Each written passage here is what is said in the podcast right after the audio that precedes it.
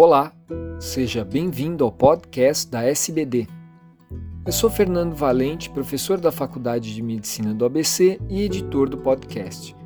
Esses programas contam com a participação de grandes diabetologistas brasileiros. Nessa edição, será abordada a liberação do uso da telemedicina durante a pandemia por coronavírus.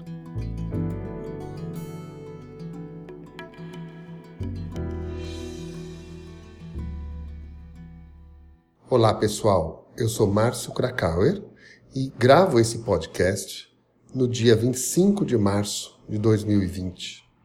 E eu gostaria de falar com vocês um pouco sobre a questão da telemedicina. Sabemos que para o tratamento do diabetes, nós precisamos estar em contato direto com as pessoas portadoras de diabetes. Muitos dos que usam é, medicamentos nem sempre fazem muitos testes ao dia, mas o pessoal que usa insulina precisa de fazer vários testes ao dia e ajeitar as doses, tanto para quem faz basal bolos com contagem de carboidrato, para quem usa uma dose só de insulina basal ao dia ou qualquer outro esquema. E nós sabemos que a comunicação entre médico e paciente é fundamental. Para tanto, na questão da telemedicina em relação ao diabetes, é, foi foi, foi escrita no Diário Oficial da União no dia 20 de março pelo ministro da Saúde, Mandetta, uma portaria 467 que, é, em caráter de, vamos dizer, considerando em caráter de emergência, regulamentou a possibilidade de se realizar teleconsultas por telemedicina é, utilizando alguns preceitos que eu quero comentar aqui rapidamente para não tornar isso muito longo.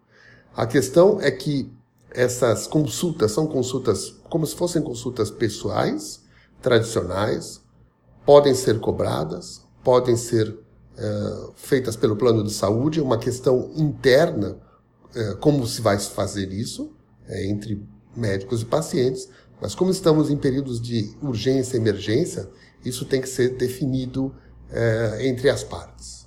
O fato é que isso foi liberado. Consultas como atendimento chamado pré-clínico, suporte assistencial, consulta, monitoramento diagnóstico, usando tecnologia de informação e comunicação, tanto para o âmbito é, privado, saúde suplementar, e para o SUS.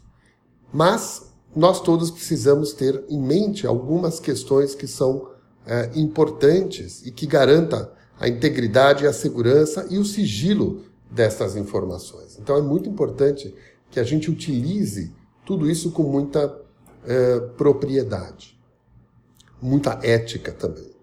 Né? É, os médicos vão poder é, então realizar essas consultas e esse atendimento precisa ser registrado, preferivelmente em prontuário clínico.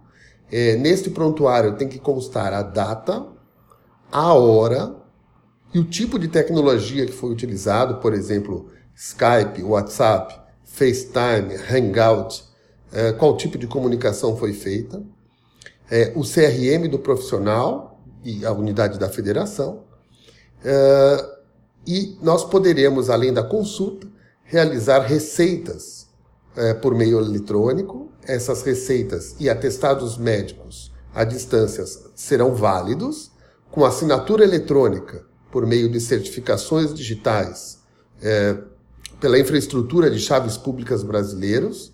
Isso é uma coisa mais complexa, mas nós podemos fazer a receita.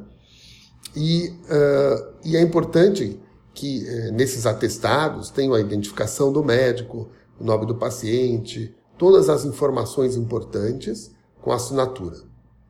Uh, isso tem que ser válido. Né? As receitas também é, são válidas dessa mesma maneira. Resta-nos é, entender como que serão aceitas tanto pelas farmácias, farmácias públicas, farmácias de alto custo, onde nossos pacientes muitas vezes vão buscar as medicações. Resta a gente ver como vai ser adequado isso. É, nos atestados médicos, como eu disse, tem que ter identificação do médico com o CRM, identificação e dados de paciente, registro de data e hora e duração do atestado. É, é importante que a gente saiba que é, é, importante que o paciente veja este material, este prontuário, através, por exemplo, de uma fotografia, e que ele assine, que uh, compreende isso como se fosse um termo de consentimento livre esclarecido. Uh, então, o paciente assina uma declaração de que uh, concorda com esse atendimento de à distância. Então, eu acho que isso é o resumo do que se deve ser feito é, nesse momento. Isso é temporário até eles cortarem e até existir uma resolução oficial é, do Ministério da Saúde, do Conselho Federal de Medicina.